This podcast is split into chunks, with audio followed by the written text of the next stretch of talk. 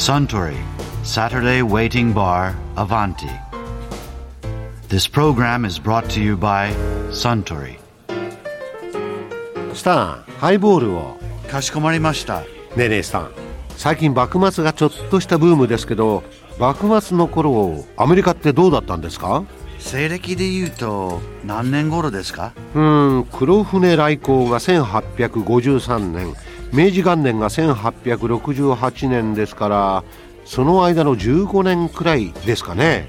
リンカーンの時代ですね。うん。リンカーンが大統領だったのが1860年から65年まで。その間に南北戦争が起こっています。じゃあ黒船が日本に来てすぐに南北戦争が起こったってことですか。そうなりますね。はああなたの国は黒船で人の国にちょっかい出してる場合じゃなかったんじゃないですか？今さらそんなこと言われても。あそうだ。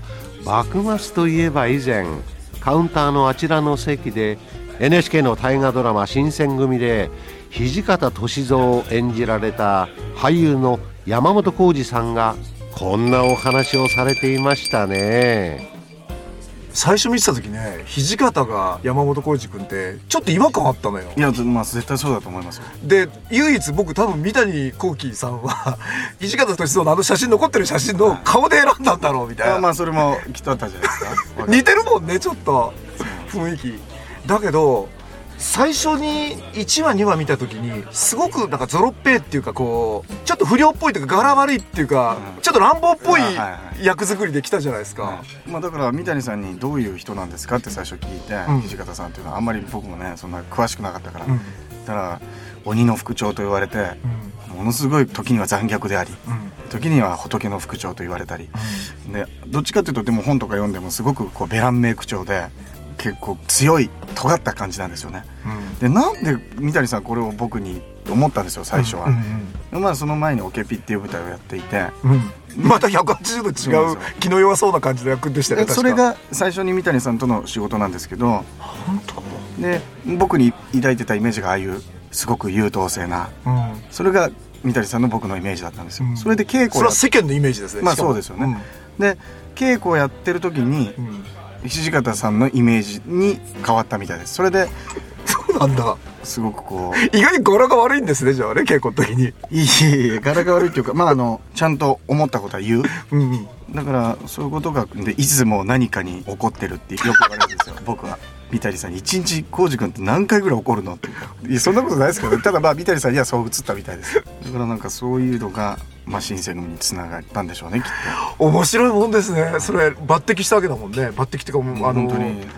三谷さん。実は主役じゃんだって新選組の。まあ土方さんって ねすごく活躍した人だから本当いい役といい役というか、まあ、実際にね生きてた方だからあれだけど大役というか、まあ、長いことやるっていうのがすごくいい経験でしたけどそれってやっぱり人の一生みたいなものを演じてると前半のこうちょっと若い感じ2人で仲間でね一緒に将来夢見てからだんだんだんだん冷酷になってったり特に土方の役って仲間切ってったりとかってするわけじゃない、はいそういうのってなんか自分の中でどんどんどんどん半年経っていくと陰惨なやつになってったりとかしないもんなの、いやもう同じ役のまんまですよ本当にみんな、うんそうなんだやっぱ、あのー入る時は本当に青臭い感じでみんな入るわけですよ、うん。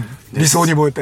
で何ヶ月か経った後に「あの頃何年前かの思い出に感じるね」って言って 本当にね半生生きた感じですよ。彼らの人生を。最最初に集まった時はね俺たち理想に燃えてて仲良かったよね、うん、それが例えば山並圭介切腹の会とか。堺雅人君。堺雅人さん、やっぱねそのちょっと前から台本が彼とのシーンが割とぶつかり合うところになってくるとそんなに仲良く喋らなかったですからね。そういうもんなんうだん本当すごいですよ。まあもちろん役をいい意味でも悪い意味でも引っ張る人引っ張らない人っていますけど、僕はねなんかもしかしたらすごく引っ張ってたかもしれないですね。うん役を引っ張ってた、帰ってもうん。普段生きてる時に、うん。どっちが自分なのか分かんなかったですもん。もうなんか新選組を立て直すとかね中の分裂とかで悩みきってるわけねもう普段も日常も。本当そうですよ。いや、まあ、新選組のセリフというか台本の中じゃなくてみんなとのコミュニケーションを取ったのも僕だったし、うん。例えば局長とね平大将をつなぐのと副長だったりするし、うん。でそういうこともやっぱり香取君を口説き倒してでみんなで仲良くやろうって思ったのも、まあ、行動してた1年でしたよ。僕はそういうふうに。面白い。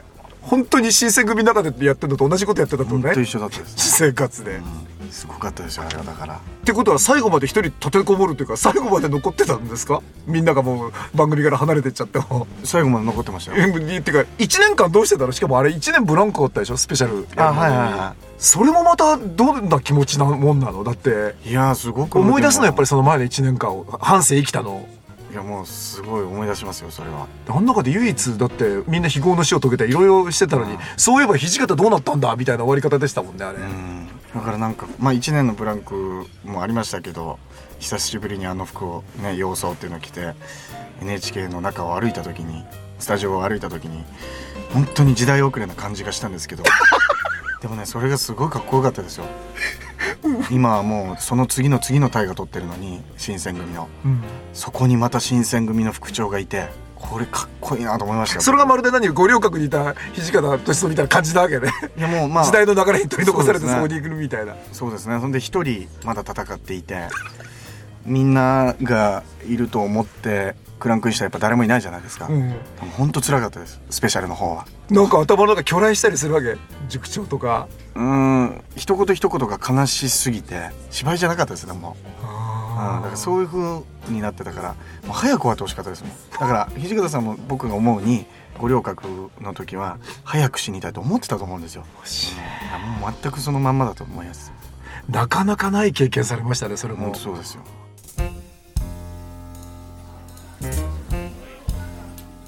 い や山本浩二さんのお話面白かったですね。アスタン同じものをもう一杯。かしこまりました。ところでアバンティの常連客たちの会話にもっと聞き耳を立ててみたいとおっしゃる方は毎週土曜日の夕方お近くの FM 局で放送のサントリーサタデーウェイティングバーをお尋ねください東京一の日常会話が盗み聞きできますよ Suntory Saturday Waiting Bar Avanti This program was brought to you by Suntory